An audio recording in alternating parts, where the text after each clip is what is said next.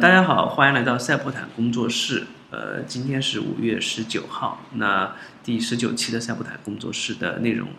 那我们赛博坦工作室是由米浩出品，呃，我和小张主持，于二零一五年十二月起，嗯，寻找一种最直白的方式啊，探讨一种投资的乐趣。呃，不限于某一种特定的形式，寻觅职业不同、知识互异、对此有共同兴趣的人，从任何角度来参与收听。嗯，链接、传递、互通你和我之间的信息，做一个有格调的工作室。那今天我们也是来到新的一期。那嗯，之前可能有两期的一个时间的一个跨度，呃，我们也收集了一些新的内容跟大家分享。那首先还是我们的老样子，我们会分享一下之前的一个市场的一个热点，呃，龙虎榜方面的信息，由小张给大家介绍一下。嗯，好。那我们还是简单回顾一下上周吧。上周的话是从五月九号开始，呃，这边的话过了有段时间了，我这边说一下，五月九号这边是华智科技三零零四九零。那这边的话，当初说是次新股，但其实现在有一些内在的一个板块因素，就说是在刺激它的一个涨停，整体来说还不错。然后这边的话是奇虎三六零，那也是因为当时的话应该算，应该是中概股大跌之后的话有一个反弹，嗯，然后 C H A D 哈还是我们这边的话有可能是一个比较长期的一个对冲做空，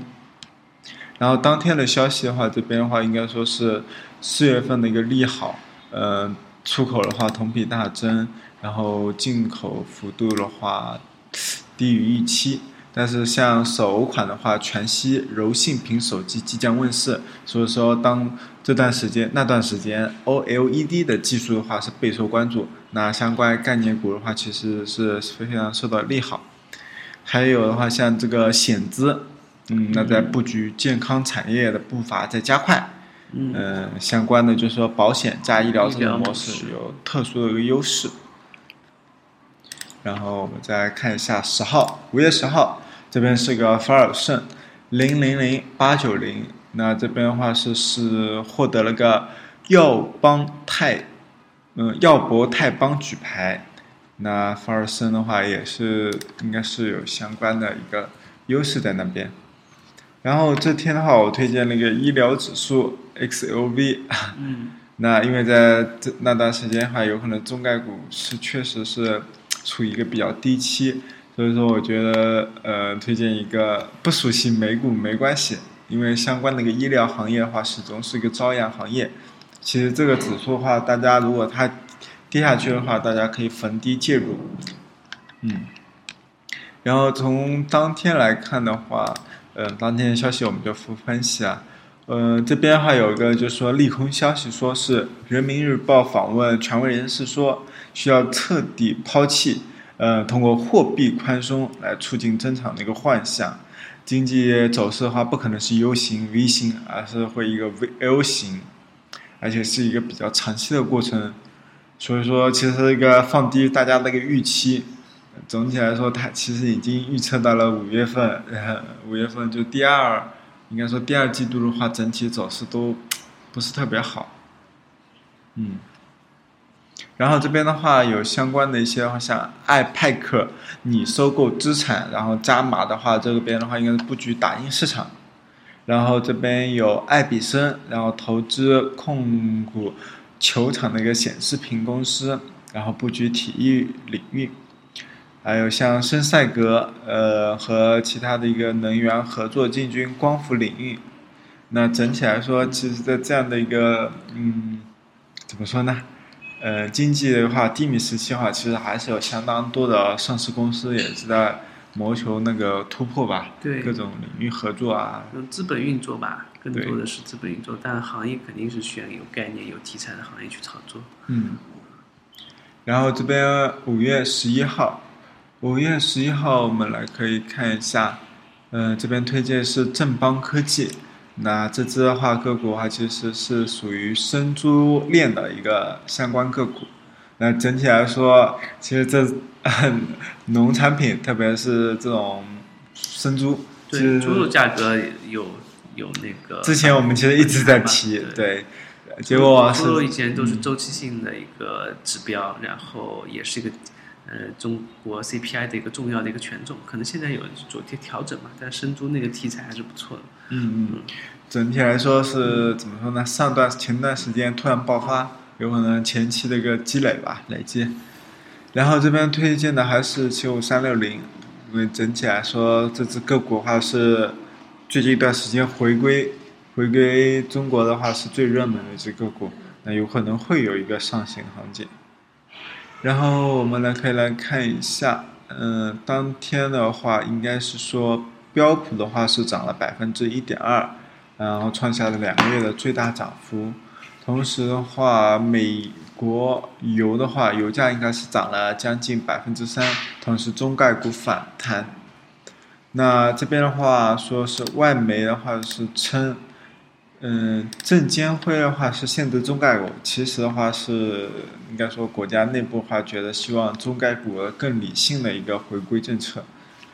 同时这边的话，两市，嗯。两市的话，应该是板块当天的话下跌还是比较多，但是像医疗、酿酒、食品还有农业的话，这些二线蓝筹啊，还有一些就是说抵御性的板块的话，就是说上涨的还不错。嗯。然后期货，期货有没有来？可以特别聊一下嘛？嗯，过去的两周可能期货行情出现了很大的一个波动。嗯嗯。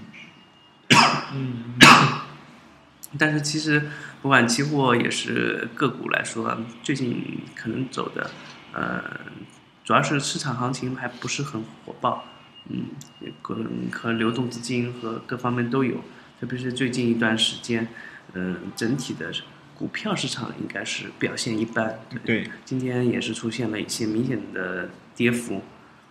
然后我在嗯各个数据上也看，比如说，嗯。中国最最有权威性的指数可能是沪深三百吧。那最近有一些研报和一些平台也在说，如果是定投沪深三百，年化收益只有百分之三不到，呃，基本上和银行利率，嗯，那现在银行利率降吧，就平均的银行利率来说，也不用跑一定 银行。那其实更多的机会可能还是在成长性的公司或者说概念性的公司上。如果你转手定投创业板的话。呃，我在微博上有看有一个人发帖，他的经过统计，年化收益能够超过百分之十五，呃，那这个可能就是股市真正的机会的地方吧。因为呃，投资都是一种科学的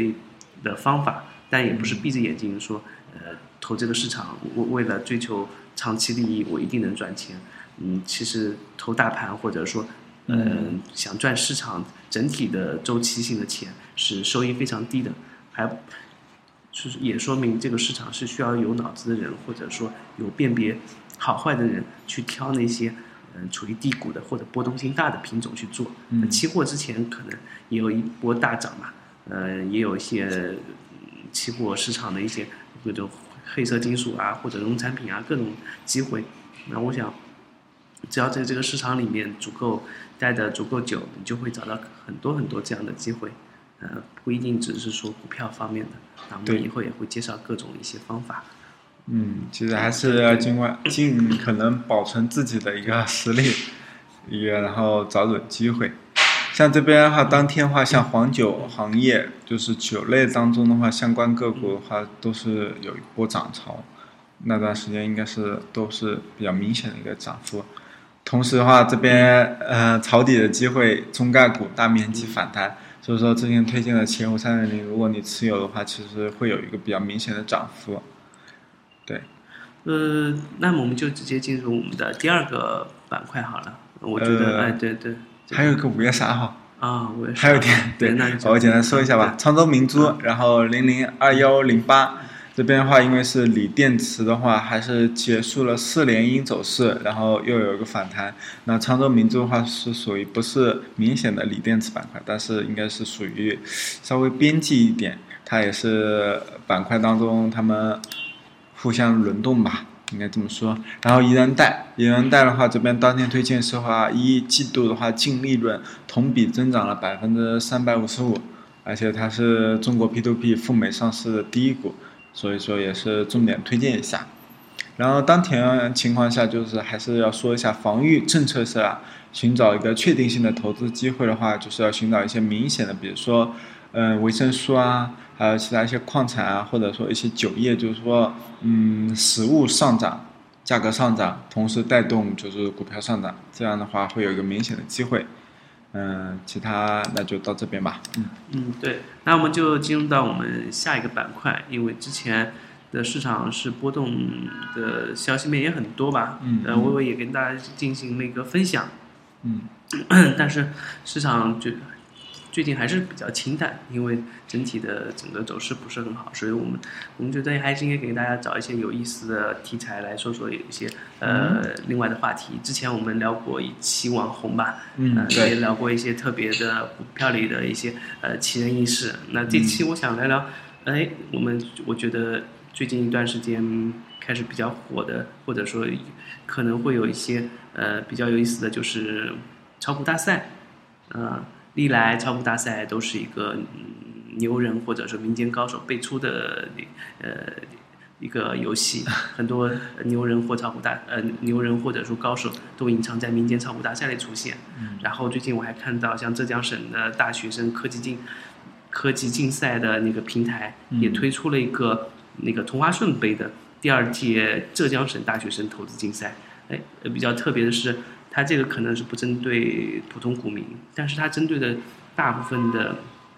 所有浙江省的群，浙江省的一个学生群体，而且它也不是呃纯粹的让学生去做股票。我看了它那个具体的设置的奖项，呃和那个参赛的方式，分一个策略组和一个量化组，呃可能是想从大学生里面去找一些。呃，对策略、对宏观面把控比较好的学生，第二个是能做自己一定的量化投资，能用去用一些阿尔法、贝塔那种套利的形式去做股票的一个新生代的人。那可能可能以后我觉得不仅是八零后、七零后、六零后在做股票了，那九零后、零零后可能利用这几个平台也能成长为新的一代股民嘛，嗯也给市场带来新鲜的活力。那要吐槽一下的就是同花顺这个，虽然是傍上了很多。大的机构吧，比如说教育厅啊，比如说嗯浙江省大学生证券投资竞赛委员会啊，还有什么财通、浙商、海通、中泰，呃财富证券啊，呃包括浙江大学啦什么什么的，嗯，他其实呃撬动了他的那个 奖奖项吧，我觉得奖项是一等奖，呃给大家介绍，一等奖是有一个证书。嗯，加一个他的软件使用权，实习机会加六百块钱。但是呢，我看了一下团团队赛的报名费，一个队也要六百块钱。那个人那但个人赛是没有任何呃奖金的，对对对。嗯。而且而且缴费账户是在浙江财经大学吧？为浙江财经大学主办的。我觉得是想培养团队，但是呃啊，团队赛的一等奖是。是两千块钱，不过我估计如果参加团队多的话，这个奖金估计也被他们赚回来，很金融的一种做法，是吧？对他们有可能大学生里面专业的组成一个团队，而且你能通过这个炒股大赛能挖掘出一批团队，而且这大学生如果一旦这个他通过自己的的判断或策略，或者通过自己的那个模型发现有赚钱机会，我将你可能就把一个读工科的、读理呃或读文科的学生。未来就往金融方面倒了，是吧？关键是他有一个这样的一个机会，这样的一个场合。对对对，人生的机遇或者是那个就不一样了。但现在市场上炒股大赛其实很多吧，大部分都是还是些模拟的。呃，腾讯也办过很多，新浪也有，呃，微博也有炒股大赛。对。不知道我也觉得哪些炒股大赛比较吸引？嗯。怎么说呢？我觉得模拟炒股大赛的话，优点有它的优点，就是说大家可以在没有资金的摄入情况下，我可以好好的体验一下。但是它缺点就是有可能会容易，在你没有理性的控制上，你觉得你的一些策略的话，你会放大它的一个风险值。你有可能在这段时间内，就是通过一个比较极端的、比较嗯突飞猛进的这样的一个策略，你去追求一个较高的收益，但其实它有可能在。在之后的话情况下，会有一个比较明显的风险，是吧？对，这种东西，嗯，对，其实我觉得，既然是民间的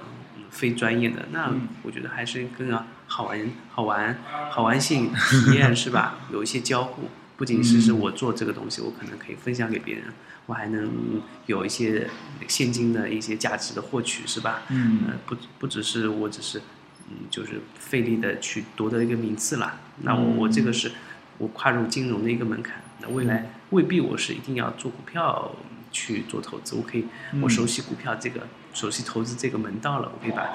更放心把这个钱交给专家去投，因为我我本职工作肯定也要赚一部分钱，但未来呃投资赚一点另一部分钱，嗯。但你两者要分清楚，那个投资赚的钱是你额外的收益，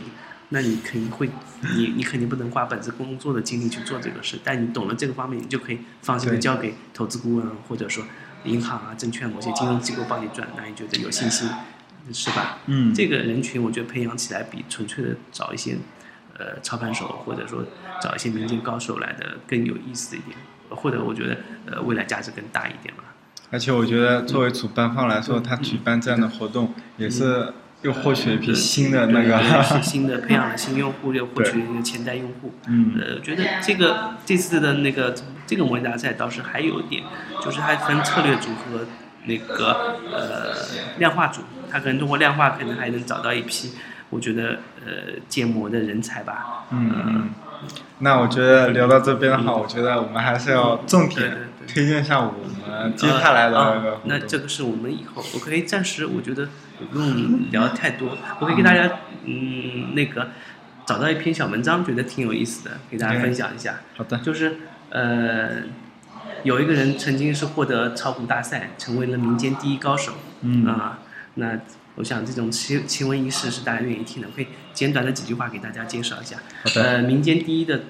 短线高手苏佩雄，他是呃一个八零后，不善于言辞，而且没有任何证券从业背景，投身股民以前是一个邮局的一名营业员。嗯啊、虽然也邮局这邮局银行或者邮局也和金融相关嘛，可能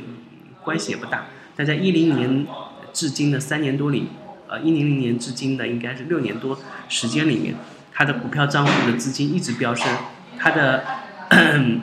去年那个五月份中国股民民间高手大赛中，他也获得了第一名。在两个月比赛中，他买卖股票超过三百次，而且很多股票当天买，第二天就卖，呃，卖了当天又买入，第三天又卖出，算是一个嗯就短线超短线啊，对，超短线的，而且它的止盈止损只有百分之二到百分之三。呃，通过这个思路啊，它的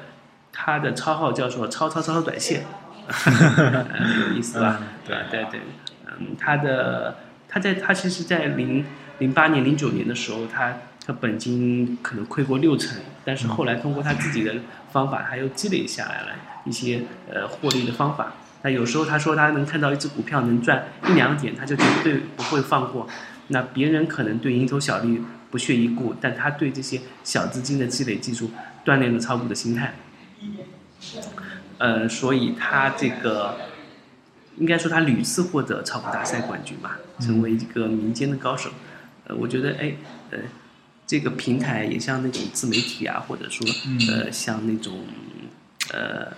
播客啊，或者说是直播秀啊，又催生了一批那个网红。嗯我觉得呃，炒股大赛这东西可能还有一个副产品，就是一个是帮你出名，第二个是锻炼了你你的兴兴趣，是吧？有可能加深挖掘了你自己的潜能对对。对我们本身没钱，我不可能真实去炒股，但我通过模拟炒股，